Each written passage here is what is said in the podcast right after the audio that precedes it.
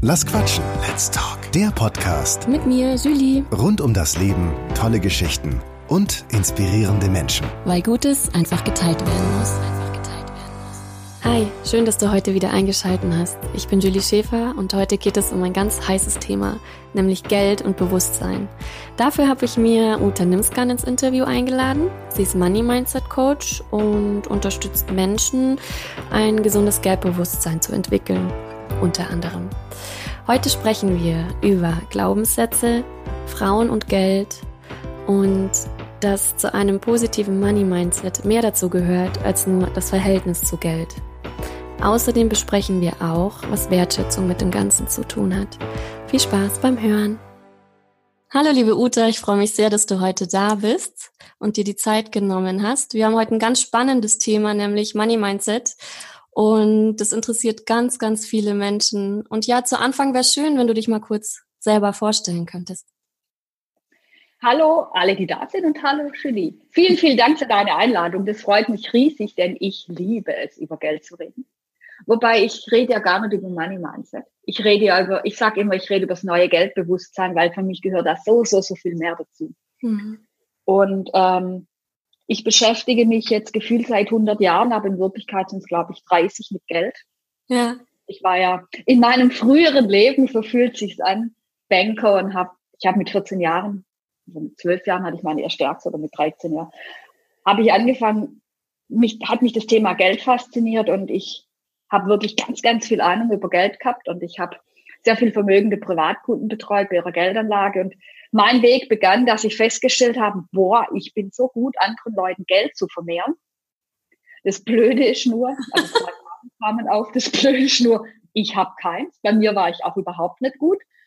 Also das war dann so, dass ich damals schon zwei Millionen angelegt habe und dann habe ich liebevoll in meinen Geldbeutel geguckt, wo dann 50 D-Mark oder Euro drin waren was natürlich schon irgendwie ganz doof ist. Und mir ist auch noch aufgefallen, dass ich extrem wenig Frauen hatte, eigentlich gar keine, die meine Kundinnen waren und die nicht mit einem Mann zusammen, sondern aus eigener Kraft ihr Vermögen erschaffen haben. Also nicht Erbinnen waren oder so, sondern aus sich raus, was übrigens sehr viele Männer machen, ähm, ihr Geld verdient haben. Und da das bei meinen Kollegen nicht anders war, habe ich gedacht, das ist sehr, sehr spannend. Und so fing vor langer, langer Zeit dieser Weg an, den ich gegangen bin, der auch sehr eng mit meinem, ich nenne es jetzt mal, es gab eine Zeit lang zwei Wege in meinem Leben, einen spirituellen Weg und den Bankerweg, bis die dann irgendwann mal zusammengekommen sind. Und deswegen weiß ich auch heute, ich mache Money Mindset ist ein kleiner Teil und ich und sehr, sehr große Mode und das erschreckt mich auch manchmal, wie, wie wenig fundiert es ist, was da alles erzählt wird. Das ist ja. alles immer das Gleiche. Denn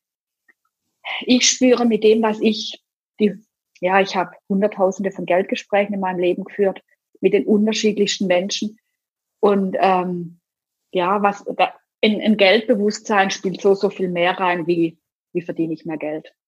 Weil Absolut, mehr Geld ja. macht nicht, also nicht unbedingt glücklich. Und äh, es geht, glaube ich, um sehr, sehr viel Mehrwerte wie das Thema Geld. Aber das Geld ist extrem wichtig und ich liebe Geld. Es muss nur in die richtige, ja, ins richtige Verhältnis gesetzt werden. Ja, ja, das finde ich an dir so klasse. Hm, als ich mich mit dir auseinandergesetzt habe hm, und was mich bei dir so angesprochen hat, ist, dass du diese ganzen, ja, Sprüche, die über Geld auch kursieren, auseinandernimmst und hinterfragst. Ja. Und da sehr, sehr kritisch in die Sachen reingehst. Und da würde ich heute mit dir auch sehr gerne reingehen. Wie zum Beispiel, ich nehme gleich mal einen Satz, der ganz gut da reinpasst. Und zwar, der ist, ich öffne mich für Geld. Oder ich bin oh, ja, für Geld. Und dann frage ich mich, für was soll ich, wie, was soll ich öffnen? Also das ist ganz einfach. Du gehst zu deiner Haustüre und machst auf und dann wartest, dass da irgendwie Euros, stelle ich mir mal vor, mit so kleinen Beinchen in die Türe reinmarschieren oder auf dein Konto. Ja. Ähm, also ich möchte es natürlich nicht sagen, dass ich niemals, also ich bin auch durch diese Phase durchgegangen. Da gehört auch Geld, ist Energie und all dieses dazu. Also das heißt nicht auf gar keinen Fall, dass es nicht richtig ist. Aber ich habe für mich gemerkt, dass ganz viele, wie zum Beispiel, ich öffne mich für Geld. Ey, verdammt nochmal, wenn ich wüsste, wie das ging, hätte ich es doch damals gemacht. Jeder, also es ist so ein völlig unpraktischer Satz, weil, äh, ja, wie öffne ich mich jetzt für Geld? Und es ist für jede, für jeden anders. Und ähm, das ist für mich, das sind diese nachgeplapperten Sätze, die die mich nie weitergebracht haben, weil, äh, und ja, was mache ich jetzt? Mhm. Äh, öffne ich noch ein Konto oder, ja. und ich glaube, dass wir das Ganze immer praktischer angehen müssen. Wenn wir jetzt bei dem Satz bleiben, ich öffne mich für Geld, dann würde ich ihn einfach mal, einfach mal so ganz praktische Dinge drunter legen. Ähm, ich öffne mich für Geld könnte zum Beispiel bei jemand bedeuten, die selbstständig ist oder der selbstständig ist, dass er einfach mal guckt, können meine Kunden leicht und einfach bei mir einkaufen? Überhaupt finden mich meine Kunden einfach und leicht? Ich hatte das gestern mit einer Kundin, die bei mir in einer Mastermind-Gruppe ist. Ähm, die hatten, die hatten ähm, ein Plakat aufgehängt in der U-Bahn. Da ist weder ihre Adresse des Ladens drauf, noch der Laden, noch die Webseite. Mhm. Äh, finden mich meine Kunden einfach und leicht? Ja wenn ich einen Namen in Google eingebe, also wenn man Uta Ninsgarn in Google eingibt und dann erscheine ich nicht auf der ersten Seite, dann finden mich meine Kunden nicht leicht. Und das gilt, und das ist, ich öffne mich für Geld. Für jemand anders kann es sein, ich öffne mich für Geld, dass ich mir einfach nur mal vorstelle, wie es wäre, wenn ich doppelt so viel verdienen würde, wie ich jetzt verdiene. Unabhängig, ob ich angestellt oder selbstständig bin. Und allein, wenn man sich nur mal, nur mal hinfühlt, wie ist das, wenn ich doppelt so viel verdienen würde? Dann spürt man auch schon mal, wie offen wir sind. Wir sind übrigens nicht für doppelt so viel offen, auch wenn alle schreien, ja, ich will. Denn wenn wir offen wären für doppelt so viel, würden wir doppelt so viel verdienen. Also wir sind immer genau da, wo wir sind, auch komplett richtig. Das entspricht genau dieser Energie, auf der wir jetzt sind. Und wenn ich jetzt mehr möchte, mich für Geld öffne, dann werde ich ganz aktiv irgendwas tun dürfen und das liebe ich ja so in diesem Leben. Also wir bewegen uns hier ja in einer dreidimensionalen Welt, mehr oder weniger. Also das heißt, da geht es jetzt darum, diesen sehr gedanklichen Spruch ins Tun zu bringen. Und was genau kann ich tun, was das ausdrücken würde? Und da in sein Leben zu gucken, da fängt es dann erst an, spannend zu werden. Ähm, ein Tipp, dort wo die Angst sitzt, ist es immer richtig. Ja. Dort geht der Weg hin. Also Dinge zu tun, ich öffne mich für mehr Geld, könnte auch sein, mit meinem Chef zu reden, mehr ihm klar zu machen, dass ich jetzt eine Gehaltserhöhung brauche, kann das, könnte das so sein, dass ich meine Preise erhöhen kann. Also mal ganz konkret in sein Leben gucken, was heißt es? Und dann geht es darum, nicht den Satz zu sagen, ich öffne mich für Geld um, sondern das dann ganz konkret umzusetzen. Und ja, huh, das macht Angst, da fühlt man sich unsicher, da denkt man, darf ich das, kann ich das? Oh mein Gott, was denken die anderen? Alles kommt hoch. Und dann ist genau, das ist immer ein gutes Zeichen. Hm. Warum haben wir Frauen denn so Probleme damit? Nach mehr Geld zu fragen, beziehungsweise in der Selbstständigkeit einen bestimmten Preis zu verlangen. Hm. Also um was ich damit jetzt auch sagen will, ich meine nicht alle Frauen, um Gottes Willen, nur ganz. Ja, ich wollte jetzt gerade sagen, ich werde jetzt über Frauen und Männer reden und ich meine nicht jede Frau und ja. nicht jeden Mann. Also ich, ähm, äh, wie heißt es, ich, äh, fällt mir das Wort nicht ein, ich, äh, es ist also, ich sage das jetzt einfach so, aber es geht jetzt nicht darum, dass es jeder so sein muss. Meine Erfahrung ist aber, dass es sehr, sehr verbreitet ist. Ja. Ähm, es hat mehrere Unterschiede. Ich, vor kurzem wurde mir klar, also ich mache mal ein Beispiel aus meinem Leben. Ähm, als ich ein Kind war, es war in den 70er Jahren, also ich bin in den 60, ich bin 1963 geboren, also war ich ja schon ein bisschen älter, da musste meine Mutter noch meinen Vater fragen, ob sie arbeiten gehen darf. Also es ist noch nicht so lange her, da durfte wenigstens in Deutschland eine Frau, die verheiratet war, nur mit Einwilligung ihres Mannes arbeiten gehen. Oh, verrückt. So, und jetzt müssen wir uns das einfach mal vorstellen. Das ist für viele junge Leute. Also meine Tochter ist immer völlig schockiert. Die, ist jetzt, die wird jetzt 18, wenn sie so alte Werbungen sieht, wo die höchste Aufgabe einer Frau ist, das Abendessen pünktlich auf den Tisch zu bringen, wenn der Mann heimkommt. Also das ist alles noch gar nicht lang her. Es ist noch gar nicht lange her, wenn man das jetzt einfach mal so sieht zwei Generationen, da durften die Frauen nicht wählen. Wenn man in der Schweiz wohnt, ist noch kürzer her. So, und diese ganze Geschichte, dass Frauen nicht erben durften, dass sie aus dem Erbrecht rausfallen, was heute noch in vielen Dingen ja ist, dass der erste Sohn erbt. Also einfach mal diese Geschichte anzugucken, das heißt, es ist in unserer Gesellschaft, in unserem gesellschaftlichen Denken sehr, sehr, sehr weit verbreitet und immer noch drin. Das dauert immer ewig, bis sowas aus dem allgemeinen Bewusstsein rausgeht. Und wir erziehen die Kinder auch automatisch so. Also wenn ein Mädchen dann so ein bisschen ihr Ding macht, dann heißt gleich, jetzt komm, jetzt geh da mal einen Schritt zurück, du musst nicht immer im Mittelpunkt stehen, jetzt sei mal ein bisschen leiser und diese Dinge alle. Bei einem Jungen findet man das total cool. Ja. Ähm, auch wenn Frauen zum Beispiel, ich nenne es jetzt mal einen sozialen Beruf wählen, dann wird immer noch erwartet, dass man da eigentlich kein Geld verdient, weil früher haben das Frauen gratis gemacht. Mein Gott, die haben doch immer Kinder erzogen und haben da Hunden verbunden und so. Und jetzt will die da plötzlich Geld für. Und das hängt so tief in unserem kollektiven Unterbewusstsein, hm. dass wir uns da selber oft gar nicht bewusst drüber sind. Und da hängt es sehr stark an der Stellung der Frau, an ja auch was wir so unbewusst mitbekommen. Das, wenn, wenn wir die Stars angucken, wenn da ein Typ fünf Ferraris drin hat, weil er irgendein Star ist und viel Geld verdient, dann finden das alle cool. Wenn eine Frau 200 Paar Schuhe hat, was wahrscheinlich günstig ist für fünf Ferraris, dann findet man das völlig übertrieben und furchtbar und die gibt ihr Geld aus. Da kann man einfach mal hingucken, also so Blattspresse anzugucken, da kann man auch sehr deutlich sehen, wie unterschiedlich Mann und Frau in Bezug auf Geld. Also Frauen werden immer gleich als geldgeil und da geht's ja nur ums Geld und so abgestempelt und bei Männern findet man das echt cool. Und dann gibt's noch was und das ist was, was was heute noch für mich immer erschreckend ist, das ist alles, was wir in dieser wundervollen Hollywood-Welt gelebt bekommen. Es gibt ganz, ganz wenig Filme, wo die Hauptdarstellerin nicht arm ist und dann den, den reichen Typ abkriegt und sie ist dann auch noch sympathisch. Also 90 oder 100 Prozent würde ich beinahe sagen, der normalen Hollywood-Liebesfilme und Büchern laufen so ab, armes Mädchen, das total sympathisch ist, trifft einen reichen Mann und dann gibt's noch meistens eine reiche Nebenbuhlerin, die ist aber echt doof. ja. Und das liebe, liebe ja. Mädchen ist dann so toll und dann gibt's so ein paar Kämpfe und am Schluss kriegt sie den reichen Typ. Und dann hat sie auch Geld, aber nur weil sie den reichen Typ abkriegt, sie ist arm. Walt Disney lässt grün werden. Wir kriegen auch von klein auf, also ich bin total Walt Disney geprägtes. Kind. Ich habe es so geliebt. Ähm, die Musik ist halt auch einfach gut. Ähm, aber ganz ehrlich, dieses, uns wird vorgelebt, wir müssen nur warten, bis uns ein Prinz erweckt. Das ist so schlecht einfach. genau. Und das ist so unbewusst.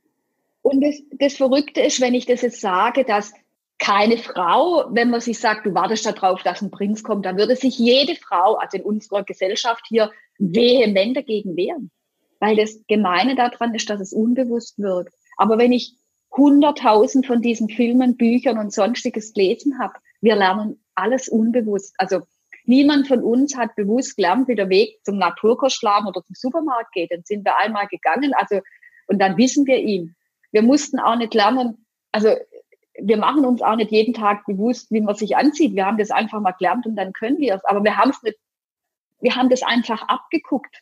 Wir, wir, unser Lernen passiert durch Vorbild. Das ist auch ja. immer so. Und jetzt gucke ich 150 von diesen Filmen an oder 500 oder 1000 Serien, da gibt es dann mehr, die genau nach dem Muster gestrickt sind, dann ist dieses so tief unbewusst in mir drin, dass es mir nicht mal auffällt, aber ich richte meine Entscheidungen danach, weil alles andere fühlt sich nicht richtig an. Und ganz ehrlich, wer will denn diese doofe, geldgeile Frau sein, die nachher keinen Typ abkriegt? Also ich nicht. Ja, und das ist das. Und ja. diese Angst, da kommt auch diese Angst her, zu viel Geld zu verlangen für seine Dinge, seinen eigenen Wert zu kennen, mehr zu verdienen wie der Mann. Diese ganzen Ängste kommen daher. Und ja, das ist so ein Teil der Antwort, den ich, ja. Also man sollte diese Filme sehr bewusst angucken und ich freue mich, wenn es immer mehr andere Filme gibt, wo die Hauptdarstellerin richtig reich ist, richtig erfolgreich und total sympathisch. Gibt ja. aber wen. Hast du da einen? Fällt dir einer ein? Nee, mir fällt gar oh. keiner ein. Also Pretty Woman ist so ungefähr das Gegenbeispiel. Obwohl ich Pretty Woman geliebt habe und ganz oft angeguckt habe. Aber die meisten Filme laufen in die Richtung. Wenn man sie bewusst anguckt und sich dessen klar ist, ich kenne ja. bewusst jetzt keinen. Aber ist das nicht spannend, wenn ich dich nach fünf guten Liebesfilmen fragen würde, könntest du mir fünf sagen? Und die sind alle nach dem Schema gebaut. Übrigens auch alle Bücher. Harry Potter ist ein bisschen eine Ausnahme, weil Hermine ist ja toll unintelligent.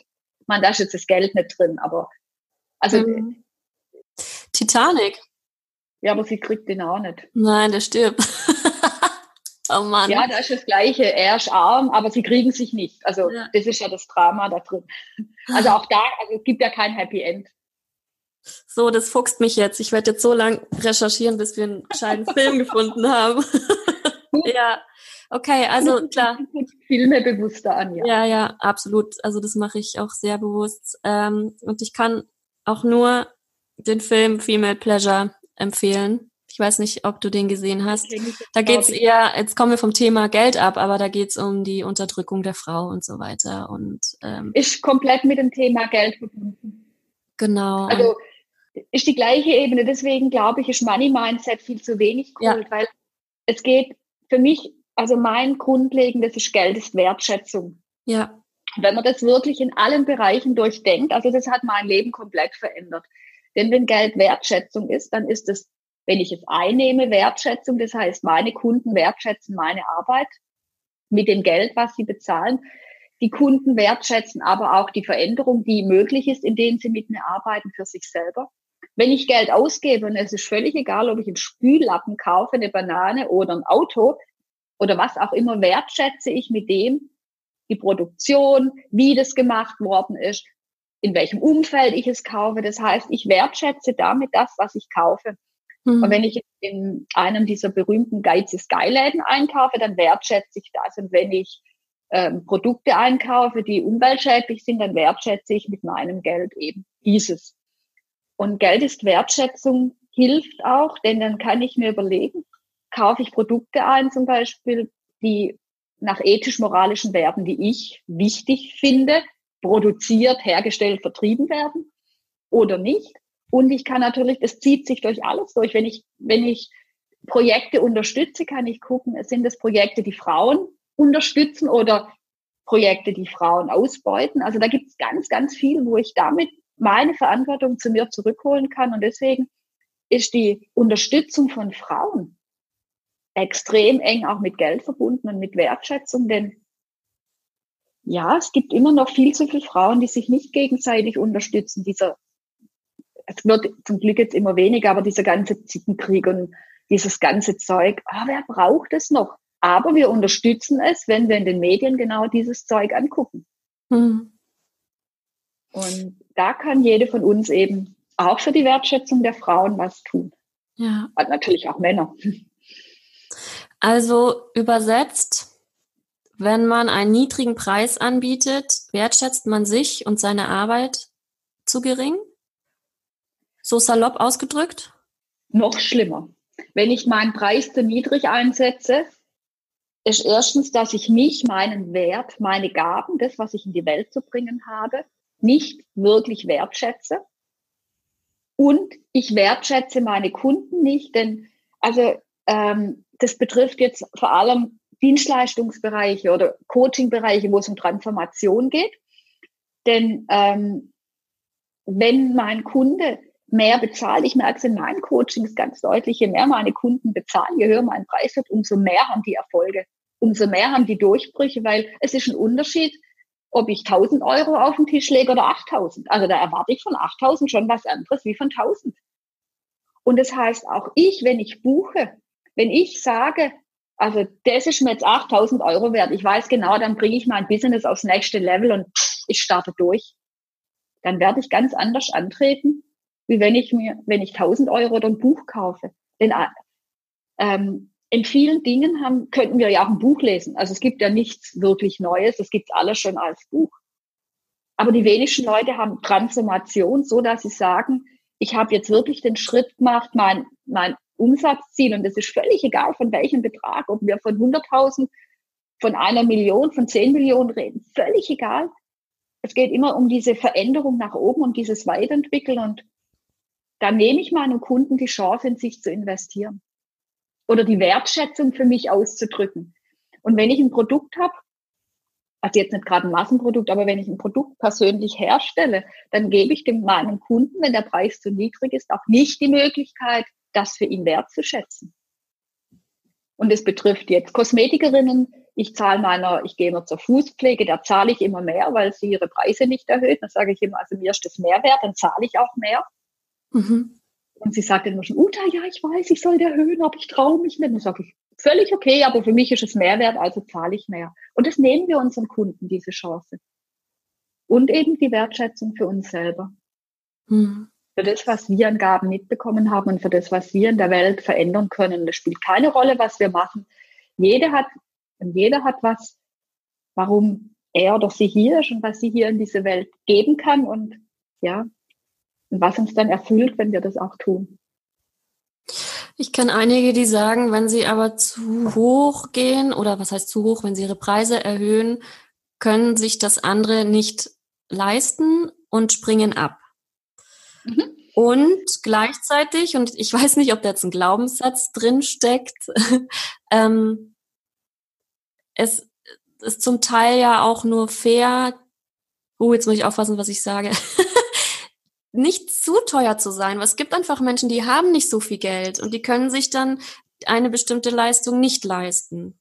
Genau das ist die richtige Formulierung. Ich und ich würde nicht sagen, ich kann es mir nicht leisten, sondern die wollen es sich dann nicht leisten. Also da ist ja, da kommen mir jetzt einfach mal schon 20, 25 Jahre Bank richtig gut zugute. Da kann ich richtig viel dazu sagen. Mhm. Ähm, also eins ist definitiv, ich ziehe andere Menschen an, wenn ich andere Preise nehme. Jetzt möchte ich aber eins vorneweg sagen. Ich gehe immer davon aus, dass das ähm, ich muss es bei Frauen normalerweise nicht sagen. Ich kenne eigentlich keine Frau, die das Problem hat, aber es hören vielleicht auch Männer zu. Da gibt es das häufiger. Ich sollte natürlich schon, wenn ich was anbiete, auch den Preis entsprechend liefern. Also zu sagen, ich biete ein High-End-Coaching an und dann, dann habe ich gerade mal zwei Kunden gecoacht, wird jetzt nicht funktionieren. Also sollte schon ähm, auch auf dem Level sein. Die meisten Frauen, die zuhören und die die Angst haben, dass sie nicht genug ähm, liefern, die, die können ganz beruhigt ihre Preise erhöhen, denn wenn ich diese Angst schon habe, liefere ich eh immer mehr als genug. Also das heißt, dieser Zusatz, man muss sein, sein Zeug auch liefern, ist nur für die, die völlig überzeugt sind, dass sie genug liefern, die dürfen gern mal hingucken. Alle, die eh schon die Angst haben, können beruhigt ihre Preise deutlich erhöhen, weil die werden nie in diese Falle tappen. So und ähm, diese, also und eins auch, wenn ich meine Preise erhöhe, werde ich andere Klientel kriegen. Und jetzt ist einfach die Frage, mit welchen Menschen will ich arbeiten? Und jede von uns weiß, wenn sie wirklich was will, dann, dann, dann findet sie auch einen Weg, das möglich zu machen. Und ähm, dieses ist zu teuer oder kann sich nicht jeder leisten, ist eine der wundervollsten Ausreden, kommt gleich mit, ich habe nicht genug Geld. Also ich habe mich immer schon gewundert in der Bank. Da kamen dann die mit Hartz IV rein und die hatten ein teureres Handy als ich, konnten sich aber nichts zum Essen leisten. Aber ihr Handytarif war sicher viermal so teuer wie meiner. Aber das ist die Wertschätzung. Also für was gebe ich Wert? Äh, also was schätze ich wert? Was ist mir wichtig in meinem Leben? Wo gebe ich meine Ressource Geld dafür aus? Das ist richtig, da gebe ich dir auch recht. Da würde ich gerne kurz einhaken. Entschuldige bitte. Ähm, ja ich bin ganz bei dir, ja, dass man seine Prioritäten einfach dementsprechend setzt. Aber was ist tatsächlich mit einem Vater, einer Mutter, alleinerziehend, hat einen Job, noch einen Nebenjob, um irgendwie die Kids durchzubringen? Was ist mit denen? Also ich kann sehr gut davon reden. Ich war alleinerziehende Mutter mit einem Teilzeitjob in der Bank und ähm, ich hatte, also ich habe verdient 1300 Euro netto. Hm. Dann habe ich noch ein bisschen Kindergeld obendrauf und ich glaube 400 Euro habe ich noch gekriegt, aber das hat die Schule für meine Tochter gekostet, ähm, weil ich sie auf eine Montessori-Schule gegeben hat von ihrem Vater. So, und für mich war immer Bionahrung wichtig. Ich habe dafür auf ganz viele andere Dinge verzichtet. Ähm, ich finde diese Verallgemeinerungen extrem schwierig und deswegen möchte ich da, möchte ich da allgemein was dazu sagen. Jeder Mensch hat ähm, bestimmte Ressourcen und kann daraus entscheiden, was ist ihm wichtig. Und jetzt gibt es natürlich genau die eine alte Frau, die, und meistens kennen wir die aber gar nicht. Also das sind immer diese konstruierten Beispiele, deswegen gehe ich auf die schon gar nicht mehr ein. Also, denn wenn ich mit solchen Menschen rede, ist das sehr interessant. Es gibt nämlich, und auch da habe ich in der Bank so viel gelernt, so viel Erfahrung gemacht. Also da kam zum Beispiel einmal ein Mann rein, das werde ich nie vergessen, sehr sympathischer Herr. Der verdiente auch, der verdiente ich glaube, 1500 Euro ging auf sein Konto ein. Also das ist auch nicht viel, finde ich, in der heutigen Zeit. Der hatte zwei Kinder. Und dann sagte er zu mir, also es wäre ihm furchtbar peinlich, aber nächsten Monat würde er mit 200 Euro ins Minus kommen. Also er hatte eine Kreditlinie, das war überhaupt gar kein Thema, wäre mir nicht mal auffallen, weil sie hätten Konfirmationen, das würden sie gern groß feiern, aber dann wird halt Und dann habe ich mir das anguckt und habe gedacht, der kommt mit seinem Geld komplett klar. Also, und andere, die verdienen 5000, kommen nicht damit klar. Ich glaube, es ist wichtig, dass wir aus diesen Geschichten aussteigen und nicht bei den anderen Menschen in den Geldbeutel steigen. Wir sollten nicht bei unseren Kunden in die Geldbeutel steigen, denn wir können niemals in ihren Schuhen gehen, weil es sind nicht unsere Schuhe. Ja.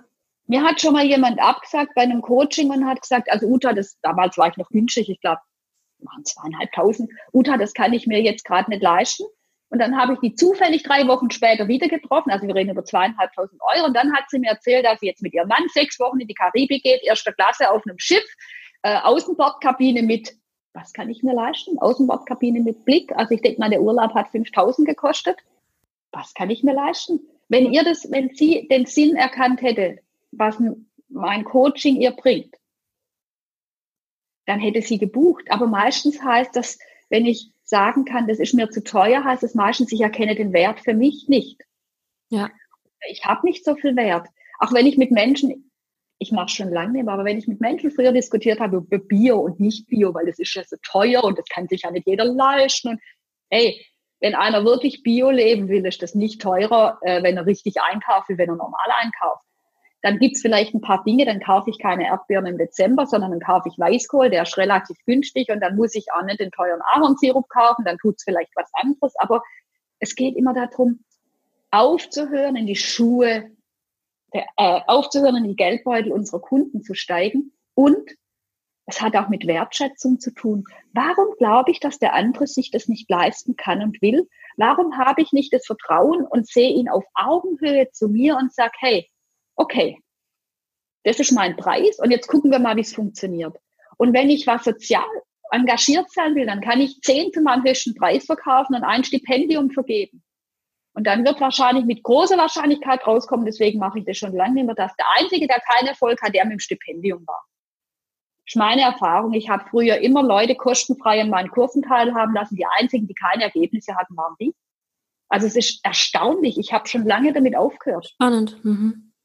Weil es geht auch darum zu sehen, welche Wertschätzung hat der andere für das, was ich anbiete. Und wenn jemand nicht die Wertschätzung hat, mir einen Preis zu zahlen, von dem ich gut leben kann, und das ist jetzt völlig egal, in welcher Branche ich bin, dann muss ich mir mal Gedanken machen, welche Wertschätzung er für mich hat. Und das ist dann sein Problem, das hat nichts mit mir zu tun. Ich habe mal mit einer Fotografin, ähm, ist aber auch schon ewig lange her gearbeitet, die hatte auch ein großes Problem und sie hatte immer die Diskussionen, dass die Leute, also sie hat, also sie hat so freie Fot Fotografien gemacht, dass die Leute dann immer mit ihr rumdiskutiert haben und wie schwierig das war. Und dann hatte sie den Mut, ihre Preise zu verdoppeln.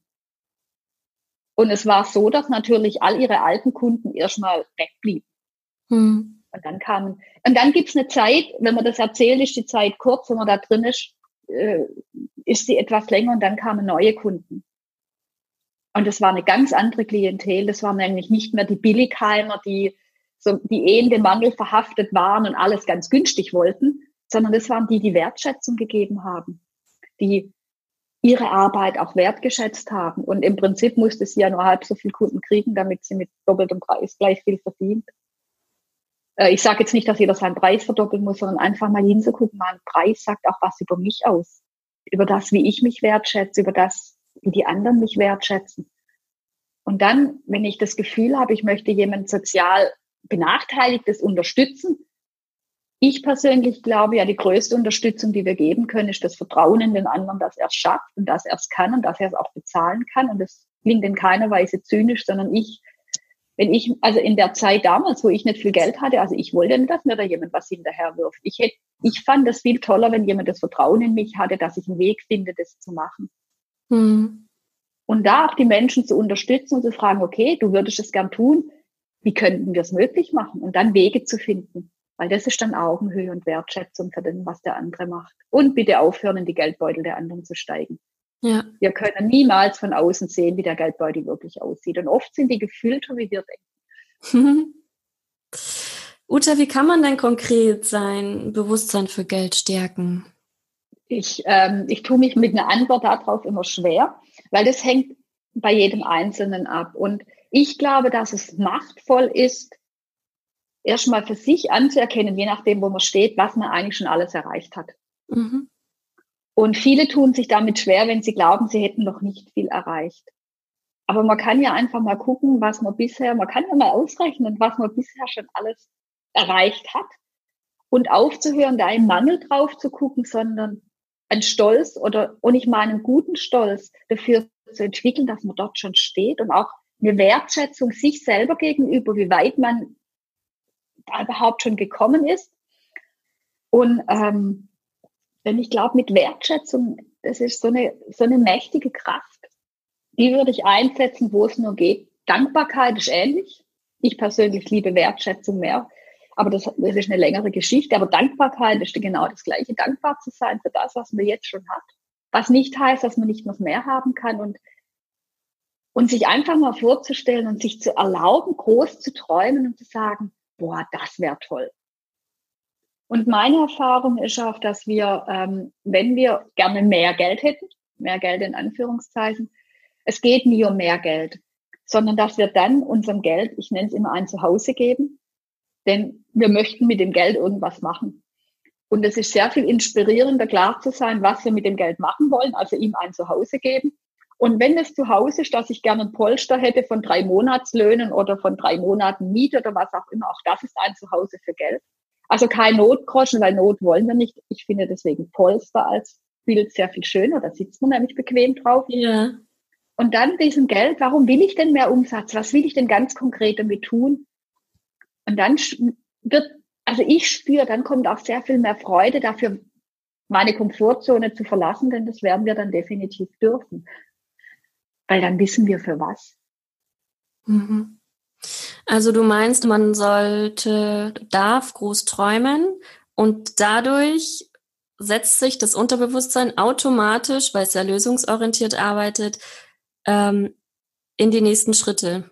Ähm, ja und nein. Ich glaube, also ich glaube, ja, wir dürfen groß träumen, aber nein, ich glaube nicht, dass unser Unterbewusstsein automatisch in größere Schritte geht. Denn unser Unterbewusstsein ist so so strukturiert, dass es uns immer in unserer Komfortzone hält. Das heißt, es wird uns immer nur in Schritte bringen, die uns weiter dort halten, wo wir sind. Das heißt, es wird zwei mhm. Ebenen geben und die kennen ganz viele. Das sind diese großen, wundervollen Träume, die alle haben und dieses, diese Lücke zu dem, was heute wirklich ist. Wenn ich den Schritt, wenn ich diesen großen Traum verwirklichen will, dann weiß ich, ich werde irgendetwas anderes tun dürfen, wie ich es jetzt tue, denn wir sind ganz, wir sind hier in, in, also ich sage immer dreidimensionalen Welt, können auch nur aus fünfdimensional sein, aber es geht ja darum, materiell, körperlich ähm, etwas in der Materie zu bewegen. Ja. Solange ich es nur gedanklich bewege, wird nichts anderes passieren. Das heißt, wenn ich diesen neuen Traum, wenn ich diesen großen Traum habe und ich möchte ihn umsetzen, dann ist die Frage, die ich mir stellen darf, also den kann ich jahrhundertelang träumen und dann bleibt es ein Traum. Es geht darum, was ist mein erster Schritt konkret in der Materie, und ich, mir fällt jetzt kein besseres Wort an, aber den ersten Schritt konkret, den ich dorthin machen kann. Was würde ich denken, was würde ich fühlen, wer wäre ich, wenn ich diesen Traum leben würde? Und was kann ich heute dafür tun, dass es jetzt schon so ist? Mhm.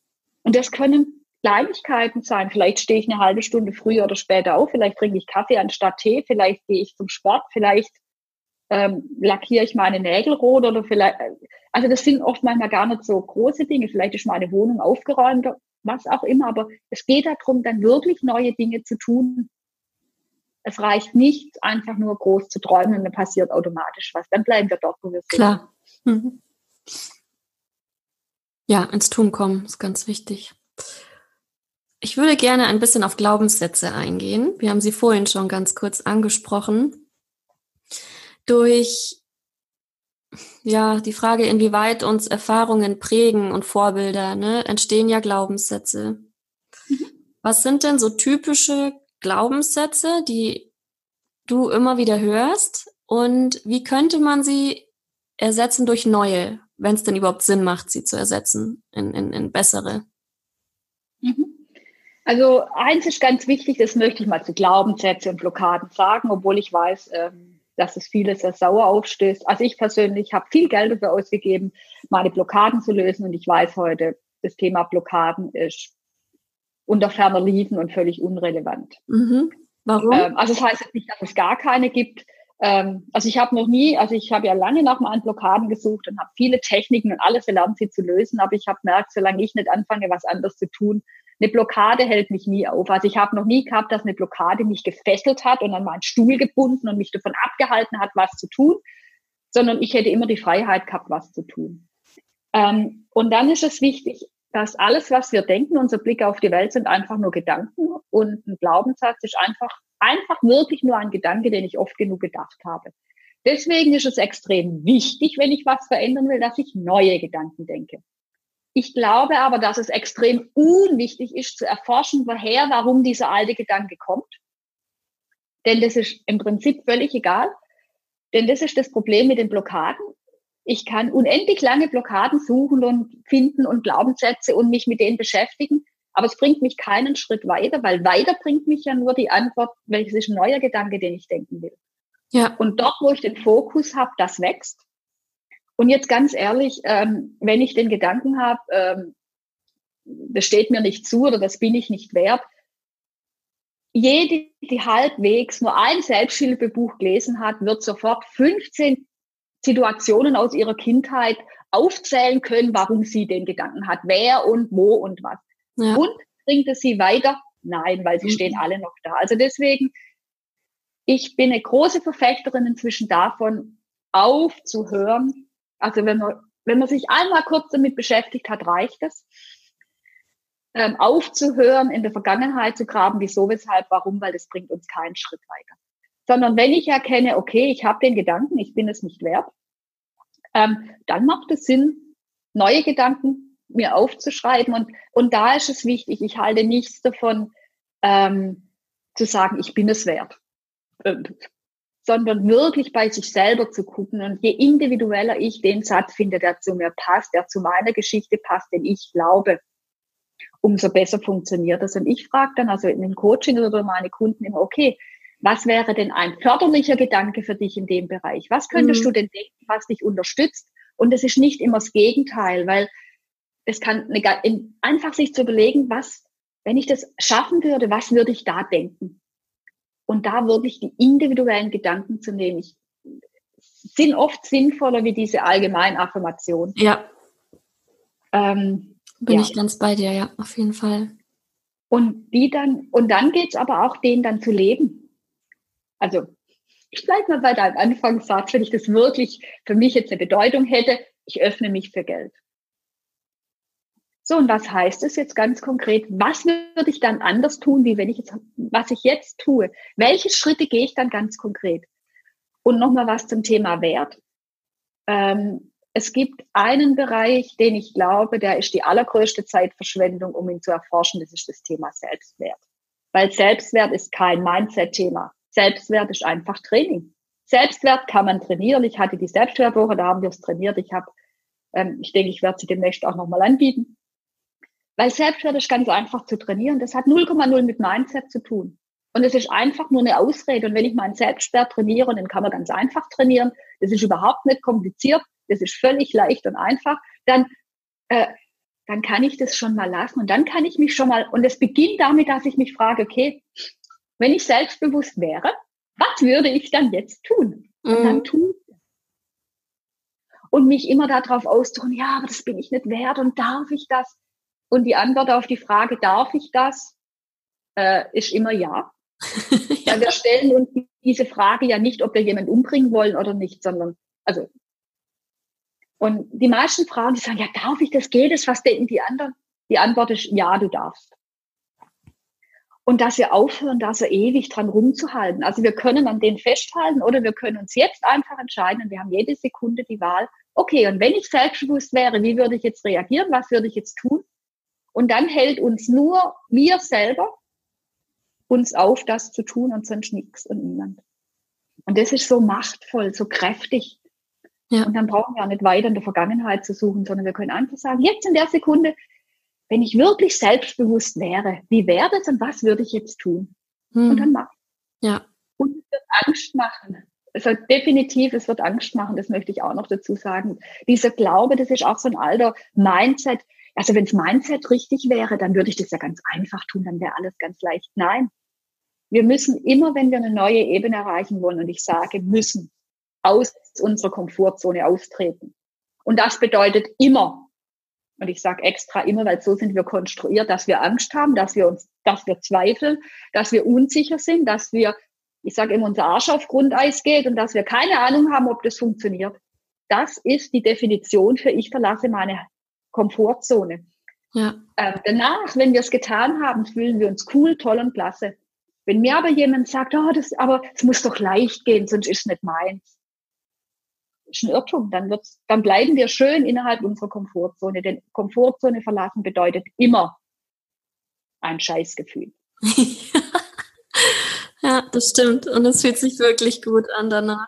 Da hast du recht, ja. ja. Fühlt sich immer erst danach, wenn man da durch ist, gut an. Ja, ja, ich finde es gut, dass du das mit dem Mindset-Gelabere ansprichst, weil es heißt immer, du musst nur dein Mindset verändern und dann klappt das schon. Beziehungsweise, wenn es nicht klappt, ja, dann hast du nicht genug an deinem Mindset gearbeitet.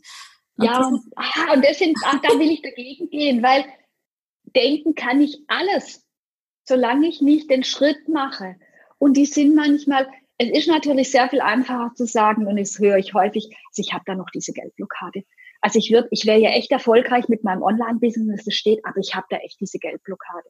Ich fange ja dann an zu fragen, okay, ähm, wie, wie sieht dein Marketing aus?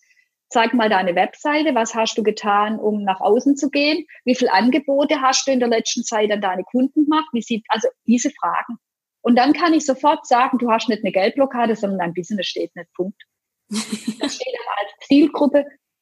Meine Lieblingszielgruppe ist übrigens Frauen in Wandlungsphasen. Mhm. Also ich kenne keine einzige Frau, die nicht in einer Wandlungsphase steckt.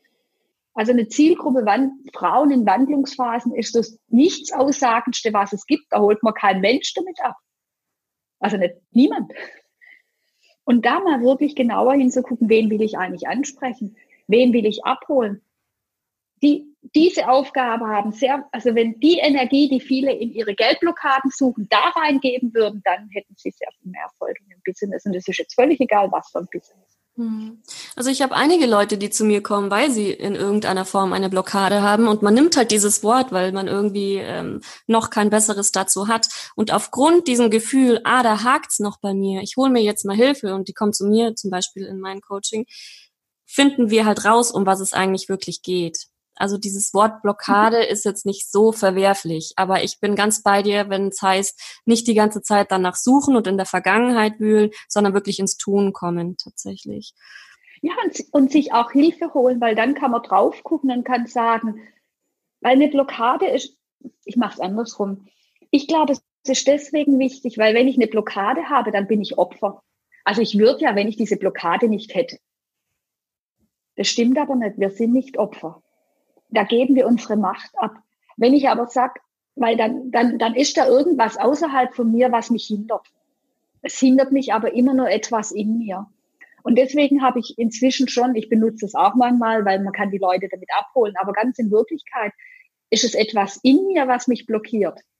Und ähm, es ist wichtig zu erkennen, weil es gibt mir die Kraft zurück, dass ich es auch verändern kann. Weil wenn es etwas außerhalb von mir ist, habe ich nicht immer Einfluss drauf. Und mir hilft, und deswegen ist es so wichtig, für sich immer wieder klar zu machen, es liegt in mir, ich habe die Macht, es zu verändern. Und es hilft dann, dass wir wirklich was tun können. Also ich brauche auch niemanden, der die Blockade wegmacht, sondern ich, ich, ich brauche jemanden, der mir hilft, sie zu erkennen. Ja. ja. Aber ich kann es selber lösen und das glaube ich, das ist so wichtig. Mhm. Also da bin ich total bei dir und ich will da auch gar nicht diskutieren. Ich bin nur der Meinung und so arbeite ich tatsächlich auch, ähm, dass es energetische Themen gibt, die uns auch halten und vielleicht auch Ahnenreihen, weißt du? Und aber auf alles einen Blick zu haben und nicht die Verantwortung ja. abzugeben, das ist mir so wichtig. Und man kann da schon genau. Dinge, Dinge energetisch lösen. Also es gibt das Weltliche und das spirituell-energetische. Es ist aber auch ganz, ganz wichtig und da merke ich, dass es bei viel, viel mehr hängt, hängt es weniger an den energetischen Blockaden, sondern es hängt sehr, sehr viel mehr, dass das Tun nicht in Übereinstimmung ist mit dem, was es eigentlich bräuchte, um dorthin zu kommen. Ja, ja gerade bei Frauen, die spirituell unterwegs sind. Das ist ja diese, also in der Zielgruppe. Ähm, denn da hängt es sehr, sehr viel mehr, dass sie nicht das tun, was es braucht, um wirklich dorthin zu kommen. Ja. Und ja, dieses Tun ist nämlich sehr viel herausfordernder. Und ja, ich bin völlig bei dir. Ab und zu ist es wichtig, ein energetisches Ding auszugleichen. Um dann das tun zu können, was man gerne tun möchte. Und nicht die nächste zu suchen, genau. Weil es gibt uns wieder die Macht. Also uns selber, dass wir spüren, wir können. Eben, eben. Also das ist mir so wichtig in, in meinen Coachings, dass die ähm, Leute nicht dauernd zu mir rennen und sich abhängig machen, dass ich ihnen irgendwas löse oder so, sondern hey, wir kommen gemeinsam ins Tun. Wir gucken, mit welchem Thema du kommst, aber lass uns ins mhm. Tun kommen. Also genau. Ja, genau. Perfekt, ja. Mm, hast du noch ein paar typische Glaubenssätze, über, auf die wir eingehen könnten? Also ähm, verdopple jetzt mal deine Preise. Sag mir, was du denkst und dann haben wir alle typischen Glaubenssätze. Was bei mir jetzt losgeht. Genau, dann haben wir alle Glaubenssätze. Also da kann zum Beispiel kommen, da kauft eh keiner, ich bin das nicht wert, so viel kann ich nicht liefern, wer soll das jemals bezahlen, ähm, so viel Geld unmoralisch zu verdienen. Also es ist immer so schwierig zu sagen, welche sind die typischen Glaubenssätze, weil die werden ja von sorry, wenn ich das so sage, von vielen Money-Mindset-Coaches immer so durchgekaut. Ich glaube auch, dass wir da individuell hingucken müssen, was ist es bei uns, weil sonst ist es auch wieder so nicht sagen, so dieses, ja, ich bin es nicht wert, aber vielleicht ist das gar nicht meine, vielleicht glaube ich nur, dass es der ist, sondern deswegen ruhig mal so solche Sachen zu machen, sich vorzustellen, ich verdiene jetzt das Doppelte, was kommt? Dann kommen meine Glaubenssätze hoch und auch meine Ängste auch zum Beispiel die Angst auf nicht genug kommen, was ja eigentlich jetzt, wenn du jetzt mal äh, drüber nachdenkst, halt nur eine Angst ist, weil kennst du jemanden, der, die, der in dem Preislevel in deinem Metier ist? Ja, definitiv. Mein erster Impuls war aber, ich verdiene jetzt das Doppelte, war geil. Gerne. So. Ja, das ist meistens der erste Impuls. Ja. Ähm, das ist bei den meisten der erste Impuls. Ähm, aber Manchmal ist es deswegen das Doppelte auch schon zu viel. Man kann dann vielleicht mal nur ein bisschen was oben drauf schlagen, je nachdem, in welcher, in welcher Phase man gerade ist. Weil manchmal ist das Doppelte so weit weg, dass es gar keine Gefahr für unser inneres System ist, weil das wissen wir eh, dass das nicht funktioniert. Dann können wir, das ist mit diesen großen Träumen, wenn die zu weit weg sind, dann, also überhaupt kein Problem, dass ich fünf Millionen verdiene. Das ist total cool und ich hätte diese drei Häuser und da kannst du drin schwelgen. Und dann ist es vielleicht manchmal der Schritt, hm, ich mache es mal an einem anderen Beispiel. Ich habe manchmal so, oder ich hatte schon Gespräche, ähm, da sagt jemand, ich hätte gern jeden Monat 10.000 Euro. Und da sage ich, cool, cooles Ziel. Ähm, wo bist du jetzt? Bei 1000. Und dann weiß ich, die 10.000, ja, und die 10.000, also das fühle ich schon, das kann ich schon fühlen, da gibt es überhaupt keine Grenzen ich muss dann innerlich immer ganz süß lächeln, weil, also wenn, wenn das wirklich so wäre, dass sie offen für die zehn wäre, hätte sie sie. Aber die zehn sind so weit weg, dass, dass die so weit aus unserer Komfortzone draußen dass unser inneres System sich nicht mal Gedanken macht, dass wir da rausgehen, weil das ist einfach Utopie. Für sie wäre zum Beispiel dann der Schritt zu sagen, okay, ich mache nächsten Monat 2000. Klingt erstmal nicht spektakulär, aber dann geht's plötzlich los. Oh, dann kommen die Ängste. Und da auch für sich gucken, was ist, welches ist mein Level? Und ich möchte, ich halte mich deswegen so zurück, weil ich nicht diese, diese normalen, die jeder sagt, diese Sätze machen will, sondern ich will jeden Einzelnen, der zuhört, ein bisschen dazu sensibilisieren, bei sich selber hinzuhorchen. Und man kann einfach mal so gucken, was wäre denn die Grenze, wo, und das, das ist unabhängig, ob ich selbstständig bin und ich gucke meinen Umsatz an oder ob ich angestellt bin und ich gucke mein Gehalt an, einfach mal so höher zu gehen und zu sagen, okay, nächste Stufe, nächste Stufe. Und ab wann kommt so der Punkt? Und dann kommen die Sätze hoch. Dann kann hochkommen, das geht ja gar nicht, dann verdiene ich mehr als mein Vater. Ähm, es kauft dann keiner mehr bei mir. Ähm, bin ich das überhaupt wert? Das bin ich ja nie wert. Bin ich da nicht geldgeil? Was denken die anderen? Und jeder hat, jeder hat sein anderes, was da kommt. Da kann man für sich selber wundervoll gucken und dann kann man sich das angucken und sagen, okay, alles, was da kommt, ist, ist nicht die Wahrheit. Alles, was da kommt, ist einfach nur eine Geschichte, die ich erzähle. Und mir hilft extrem, seit ich aufgehört habe, mich zu fragen, ist diese Geschichte wahr oder nicht? Völlig egal. Natürlich ist die für mich wahr. Natürlich ist die Geschichte für dich wahr, dass dann vielleicht niemand mehr kauft. Da braucht man nicht diskutieren, die ist absolut wahr und du hast 100 Beweise, dass es so ist. Aber die Frage, die kommt, ist, ist diese Geschichte nützlich?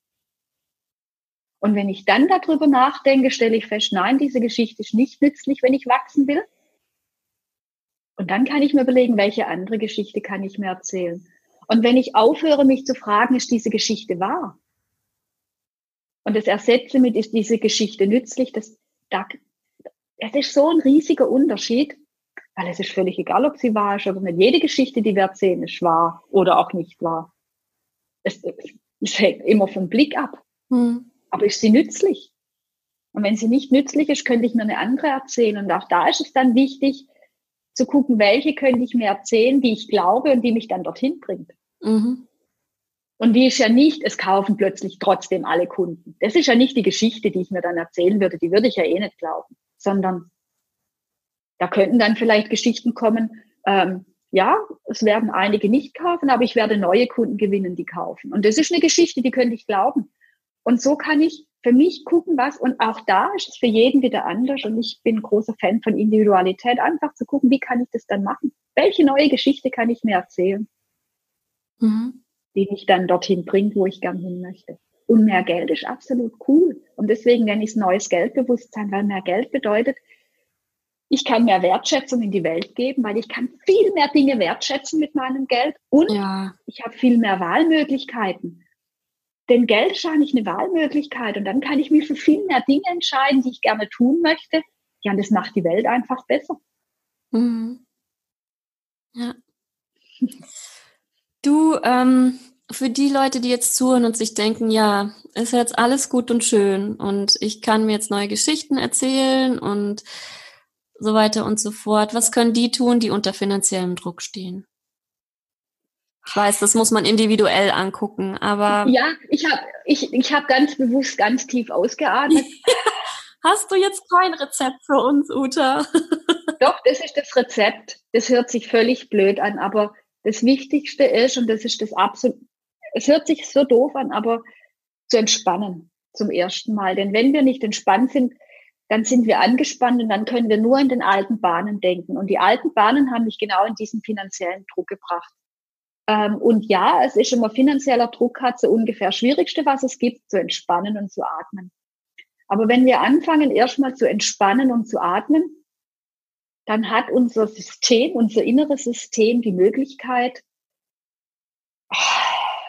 erstmal Pause zu machen und wir sind nicht in den Endlosschleifen, in denen wir immer sind, weil wenn jemand finanziellen Druck hat, ist er immer in den gleichen Gedankenschleifen und immer in dem, weil der ganze Fokus um diesen finanziellen Druck geht und dort, wo ich den Fokus habe, ähm, dort ist meine Energie und dort, wo meine Energie ist, geht das Leben davon aus, ähm, wenn man das Gesetz der Anziehung nimmt, das funktioniert immer auch bei finanziellem Druck. Also wenn ich meinen Fokus auf finanziellem Druck hat, dann sagt das Leben, ah, sie denkt die ganze Zeit an finanziellen Druck. Ich liebe dich unendlich, du kriegst alles von mir, was du willst. Und da du immer an finanziellen Druck denkst, bitte schön noch mehr. Und deswegen ist es so wichtig. Und mhm. ich weiß, es ist unendlich schwer, aber ich habe auch nicht gesagt, dass es leicht geht. Erstmal zu entspannen und dann einfach nur zu überlegen, so als Aufgabe, okay, wo gibt es einen Bereich, wo ist mein Ansatzpunkt, wie, was kann ich tun, damit ich einen Schritt da rauskomme? Wie hätte ich gern, dass sich's anfühlt? Das ist oft ganz gut. Also wie wäre es ohne finanziellen Druck? Und sich das mal konkret machen. Was würde das konkret bedeuten, wenn ich keinen finanziellen Druck hätte? Dann kann vielleicht kommen, wenn ich jetzt 5000 Euro hätte, als Beispiel. Und dann einfach nur mal hinzufühlen, wie wird sich das anfühlen, wenn ich das Geld habe? Was würde ich dann denken? Was wir, von was wäre ich überzeugt? Wie war ein Blick auf die Welt? Und dann den Schritt zurückzumachen und eins davon ganz konkret zu leben. Wenn ich dann spüren würde, ich wäre überzeugt davon, dass ich Lösungen finde, als Beispiel, dann kann ich jetzt damit anfangen und anstatt, dass ich ganz angespannt bin, kann ich ausatmen und sagen, okay, ich bin überzeugt, ich finde Lösungen. Und dann atme ich nochmal aus, weil Lösungen finden wir besser, wenn wir entspannt sind. Und dann ist es aber Disziplin, an diesem Gedanken auch festzuhalten und ihn zu leben, ich finde Lösungen, weil den haben wir bisher nicht gelebt mit großer Wahrscheinlichkeit. Wir haben bisher immer gedacht, es geht eh nichts und ah, und waren ganz fest, festhängend in unseren Gedanken und jetzt plötzlich diesen neuen Gedanken loszulassen, diese alten Gedanken loszulassen und den neuen zu denken, ich finde Lösungen, ist einfach nur Disziplin, denn immer wieder zu denken und zu entspannen als Beispiel. Und dann werden definitiv Lösungen kommen. Äh, kann dauern. Mhm. Aber das, so ist für mich immer der Weg, zu gucken, wo will ich hin, welche Geschichte erzähle ich mir dann, was davon kann ich jetzt schon umsetzen und das dann jetzt konkret umsetzen. Das heißt, nicht nur denken, sondern zu tun. Denn jedes Tun, was wir machen, ist von der Energie begleitet. Und diese Energie senden wir ins Leben. Das ist Resonanzprinzip. Mhm. Also nicht nur, weil ich fünf Minuten hinsitze, mir den roten Ferrari in meiner Garage vorstelle, wenn ich aber die restlichen ähm, 24, 23 Stunden und 50 Minuten des Tages im Mangel bin, nützen die fünf Minuten nichts, die ich da mir den roten Ferrari vorstelle, sondern dann geht es darum, das Ding zu leben. Und das heißt nicht einen zu kaufen, sondern sich einfach mal vorzustellen, okay, dann wäre vielleicht meine Garage aufgeräumt, weil den würde ich ja nicht in eine dreckige Garage stellen. Also stelle ich schon mal, mache ich schon mal die Garage sauber. Als banales Beispiel. Hm. Das würde ich tun, wenn ich heute wieder finanziellen Druck hätte. Mhm. War das konkret genug? Doch, doch, auf jeden Fall. Ich, ich okay. bleib nur an diesem Punkt hängen, wenn man wirklich in der Angst ist. Sich da wirklich zu entspannen und ist extrem schwer. Diese 24 Stunden am Tag nicht unter einem Druck. Es muss, muss ja auch gar nicht um Geld gehen, sondern in irgendeiner Angst. Nein, äh, nee, mach mal nicht 24 Stunden. Fang doch einfach mal mit 10 Minuten oder 20 Minuten an. Mhm. Das reicht.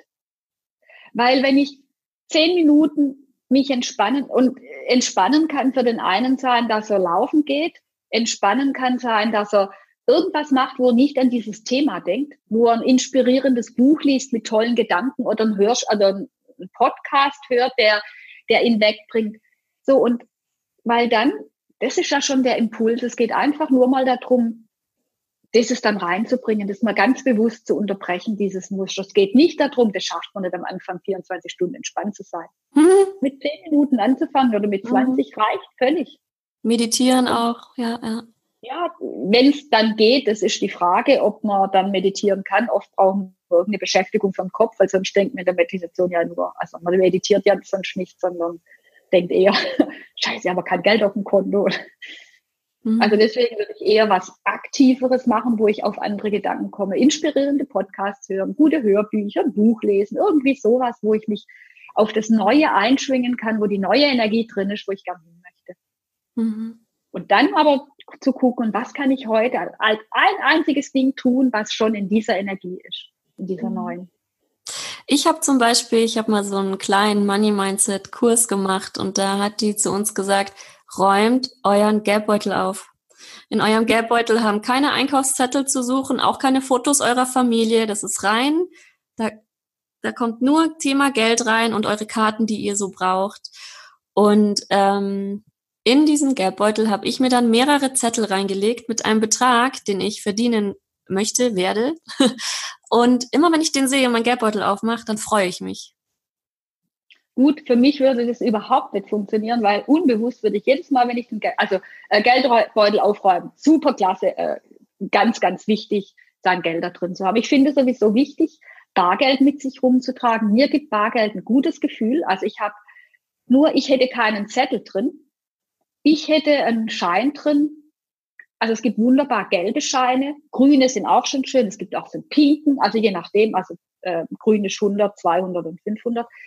Ähm, ich mag jetzt gerade im Herbst diesen gelben. Ich habe immer einen 200 in meinem Geldbeutel, den gebe ich auch nicht auf, weil das ist mein, das ist mein Gefühl für Reichtum. Ich gucke auch immer, dass ich mindestens 100 Euro, also zusätzlich, also habe ich mindestens 300 Cash drin. Manchmal habe ich auch sehr viel mehr drin. Weil ein Geldbeutel aufzumachen, in dem Geld drin ist, ist immer noch ein Gefühl von Reichtum. Und wenn jetzt kommt, ah, Uta, ich habe so Angst, dass ich das Geld verliere, Hä? dann sollte ich ganz dringend bei mir hingucken weil wenn ich Angst habe, dass ich mein Geld verliere oder dass es gestohlen wird, dann bin ich in einem sehr großen Mangelgefühl. Ich habe diese Angst übrigens nicht. Ich trage immer viel Bargeld mit mir rum. Äh, das heißt es nicht, dass ich das jetzt offen in meiner Tasche liegen lasse, aber auch dieses ist, ich sorge schon dafür, also vertraue auf Gott und binde dein Kamel an, aber einfach mal auszuprobieren, was es ausmacht, Geld in seinem Geldbeutel zu haben, wenn man ihn aufmacht. Was von, wie viel Geld müsstest du drin haben, damit du ein Gefühl von Reichtum hast und dann dafür zu sorgen, dass das drin ist. Der Vorteil ist, das Geld, was wir glauben, was wir in unserem Geldbeutel haben müssen, damit wir uns reich fühlen, ist sehr viel weniger, wie was wir auf dem Konto haben müssen. Also beim Konto kommen die meisten Leute, sehen gern 60 oder 100.000 oder so.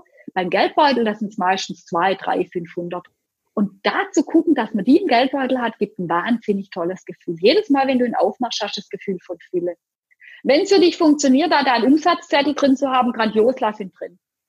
Witzig, witzig, witzig. Es ist einfach so spannend, wie, wie unterschiedlich da die Meinungen sind. Und jeder, also ich finde so wertvoll, was du alles sagst, Uta. Wir sind ja auch alle unterschiedliche Menschen. Die, die Dame, bei der ich diesen Kurs gemacht hat, die hat gemeint, schreibt euch einen Zettel und legt den euch in euren Geldbeutel. Ja. Wenn, ich gucke mir natürlich auch immer an, wie viel haben die Leute Geld, die mir sowas erzählen. Macht die den Umsatz, den sie gerne hätte. Weil für mich würde das ein Geldbeutel. Wichtig ist, dass wir unbewusst wissen, wenn ich diesen Zettel angucke, den, also wenn du den Umsatz machen würdest, hättest du den Zettel drin? Nö, dann hätte ich wahrscheinlich einen Zettel drin mit noch mehr Umsatz. so Next Step sozusagen. Und für mich ist immer, wenn ich meinen Geldbeutel aufmache, das ist das Heiligtum für mein Geld. Und da, da möchte ich jetzt schon die Fülle spüren. Mhm. Deswegen, ich halte auch nichts von diesen Geldamuletten oder sonstigen Dingen im Geldbeutel, weil ja. die habe ich nur drin, weil ich nicht genug habe. Ja. Und für mich, aber das ist jetzt nur meine Sicht, jede muss gucken, wie es für sich funktioniert. Ich mache noch mal ein anderes Beispiel. Es gibt zum Beispiel Frauen, die erzählen mir immer, wie wichtig es ist, weil das irgendjemand mal erzählt hätte, dass die Brücke der Euroscheine nach vorne zeigt. Also, ja. ich würde, aber ich bin Banker, das, wenn ich einen Geldbeutel aufmachen würde, die wären so rum sortiert, äh, geht für mich gar nicht. Da habe ich schon ein Aber, weil Geldscheine sind in einer bestimmten Weise zu bündeln und so ist es für mich. Ich würde aber niemals sagen, du musst dich so oder so rum reinlegen. Ich sage immer, guck, wie es für dich stimmt. Für mich zum Beispiel müssen die der Größe nach sortiert sein, in eine bestimmte Richtung liegen und so sind die in meinem Geldbeutel und es gibt mir ein Gefühl von Ordnung und Größe. Und mir, also ich würde jetzt nicht sagen, du musst es so und so machen, sondern ich sage, der Geldbeutel muss so aussehen, dass wenn du ihn aufmachst und reinguckst, du ein Gefühl hast, dass du jetzt schon in der Fülle bist. Dann ist schon richtig. Wie immer diejenige auch aussieht. Genau, und ich habe mit dem Zettel, ich habe das auch hinterfragt gehabt, was soll mir so ein Zettel helfen, ein Geldbeutel? Es ist tatsächlich aber so, wenn ich den sehe, ich freue mich. Ja, dann ist er auch richtig. Dann weiß ich, ich schaffe das. Das wird so kommen. Also muss nicht bei jedem sein, aber sobald man das Gefühl genau. hat, nein, ich werde dran erinnert, ich verdiene ja noch nicht genug, dann sollte man es natürlich lassen. Genau. Und das ist das Wichtige, auch diese ganzen, deswegen bin ich sehr vorsichtig mit solchen Tipps. Ja. Das, deswegen bin ich auch vorsichtig, irgendwelche Sätze zu sagen oder welche man dann anders macht, weil es gibt kein, in nichts, weil jede, jeder Mensch ist anders. Mhm. Und deswegen ist es wichtig, für mich nur ein Geldbeutel sollte man aufmachen und der sollte einen selbst fühlen. Es sollte, soll, das Herz sollte für Fülle aufgehen. Bei den meisten ist es so, dass er dann aufgeräumt sein soll, wenn Geld drin ist. Und ich kann nie, es ist so genial, seinen Geldbeutel aufzumachen und da ist richtig Geld drin. Das macht einen so glücklich. Ja, klar. Also mich. Das, und das sind, und wenn ich jetzt zum Beispiel finanziellen Mangel hätte, dann würde ich gucken, dass ich den größten, mir, mir möglichen Schein da drin hätte und so viel Bargeld wie möglich ist. Denn jedes Mal, wenn ich ihn aufmache, würde ein Impuls kommen, wo ich denke, wow, mhm. wo ich mich über mein Geld freue.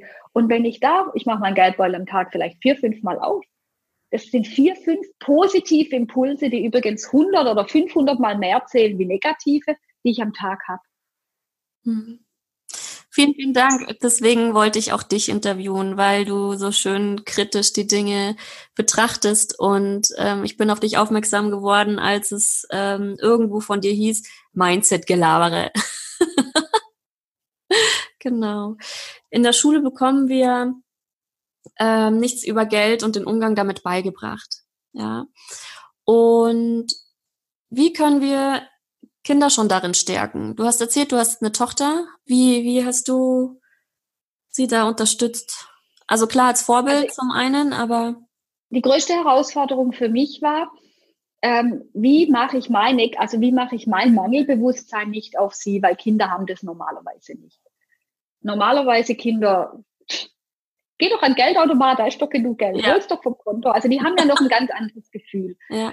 Und ich habe ähm, ich habe sie also, sie hat, sie findet heute noch regelmäßig Geld und ich habe immer gesagt, boah, du bist ein Geldmagnet. Wie cool. Du findest überall Geld. Also sie ist heute noch davon überzeugt, sie ist ein Geldmagnet, das funktioniert bei ihr wunderbar. Ähm, und dieses, das können wir uns nicht leisten. Also ich konnte definitiv, als ich 1300 Euro hatte, äh, viele Dinge nicht tun, die ich gerne tun wollte. Und ich habe dann immer gesagt, du, ich habe im Moment das Geld dafür nicht. Ich bin kein so guter Geldmagnet wie du. Ich lerne das erst wieder. Äh, ich habe keine Idee. Ich habe gerade das Geld nicht. Hast du eine Idee, wie wir es trotzdem machen können? Also so nicht zu sagen, ich kann mir das nicht leisten oder ich will nicht, sondern einfach zu sagen, ey, äh, ich bin gerade nicht in der Lage, das so zu machen. Hast du eine Idee, was wir doch machen können? Und ähm, sie somit auch mit ins Boot zu holen oder äh, also diese Sprüche, die wir ja gehört haben, Geld wächst doch nicht auf Bäumen und dass wir den, dass wir das nicht sagen.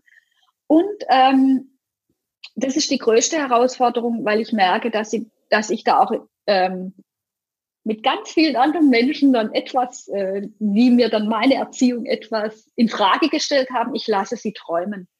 Also wenn sie davon träumt, dass sie später fünf Ferraris hat, ich bleibe mal bei den Ferraris, ein Gärtner, eine Haushälterin und sie lebt in New York und hat einen Riesen am Central Park.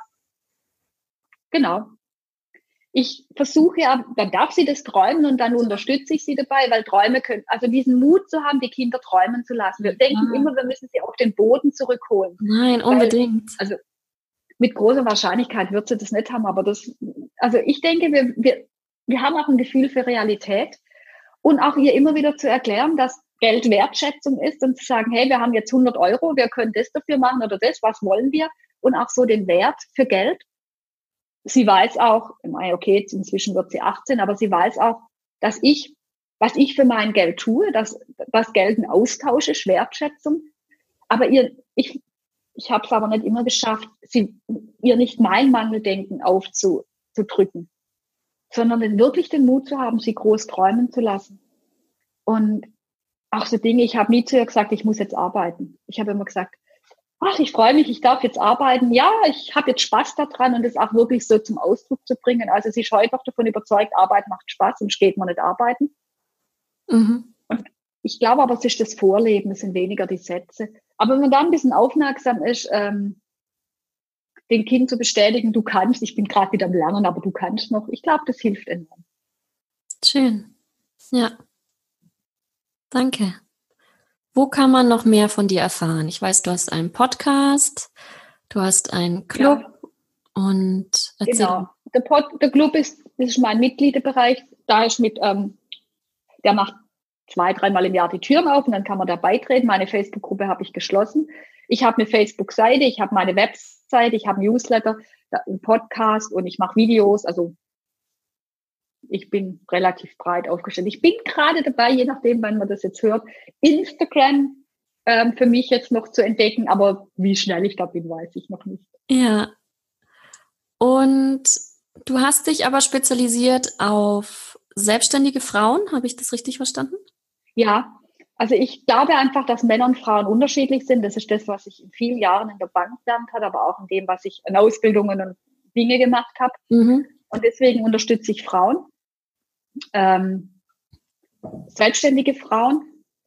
Denn wenn ich angestellt bin, ist es wieder eine andere Situation, obwohl im Club auch einige angestellte Frauen sind. Denen macht es nichts aus, sie können. Aber äh, ich habe mich eher auf die Selbstständigen, also wie soll ich sagen, ich bin da eher positioniert, denn da habe ich einen anderen Hebel, den ich ansetzen kann, wenn ich wirklich was verändern will. Wobei das Geldbewusstsein völlig unabhängig davon ist, mhm. ob ich selbstständig bin oder ob ich angestellt bin. Mhm. Ja, gut. Vielen Dank. Ich könnte eigentlich noch äh, viel länger darüber reden. ähm, zum Abschluss, hast du noch irgendeine Anekdote oder ein, ein, ein Rat in Anführungsstrichen? Irgendwas, was du noch mitgeben möchtest? Ähm, hm. Ich glaube, das Wichtigste, was wir tun können, ist wirklich zu entspannen und bei uns selber anzukommen, denn ich glaube, dass wir so viele Impulse vom Leben kriegen, wie wir unsere, wie wir alles, was wir tun könnten, verbessern können. Ich glaube eh, dass also es, wir wachsen ja täglich weiter, das Universum wächst täglich. Also ich meine, das physikalische Universum wächst ja, wir wachsen mit. Und ich glaube, dass wir nur einfach in der ganzen Hektik oft nicht hören, was da so an tollen Botschaften für uns vom Leben da sind und dass wir, wenn wir ab und zu mal ein bisschen atmen, ein bisschen entspannen würden und uns mehr Zeit geben für uns, dass wir dann sehr viele Probleme sehr viel einfacher lösen könnten oder sie gar nicht entstehen würden. Ja. Ich danke dir sehr. Ich danke dir für dein schönes Interview und ich gehe jetzt nämlich in die Stadt, ja. weil ich will mir jetzt ungefähr 1500 Euro Cash holen, weil ich morgen einkaufen gehen will und nicht mit Cash bezahlen. Viel Spaß. Ciao. Ciao.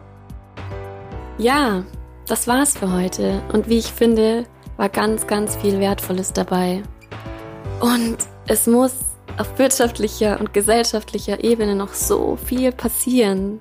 Solange Frauen nicht dasselbe Gehalt bekommen wie Männer, sind wir fernab von Gleichberechtigung. Daher mein Appell an uns Frauen, lasst uns mehr Geld verlangen. Denn ja, wenn wir uns nicht dafür einsetzen, passiert auch nichts. Von selbst wird sich nämlich gar nichts ändern. Und bevor ich mich jetzt in Rage rede, möchte ich euch äh, drei Filme nennen, die bei meiner Recherche herausgekommen sind. Ein paar haben schon mitbekommen, dass ich herumgefragt habe nach Filmen, in denen die Hauptrolle weiblich ist, sympathisch und finanziell erfolgreich. Und ich danke allen, die mitgemacht haben und äh, mir wertvolle Tipps gegeben haben. Drei davon möchte ich gerne nennen.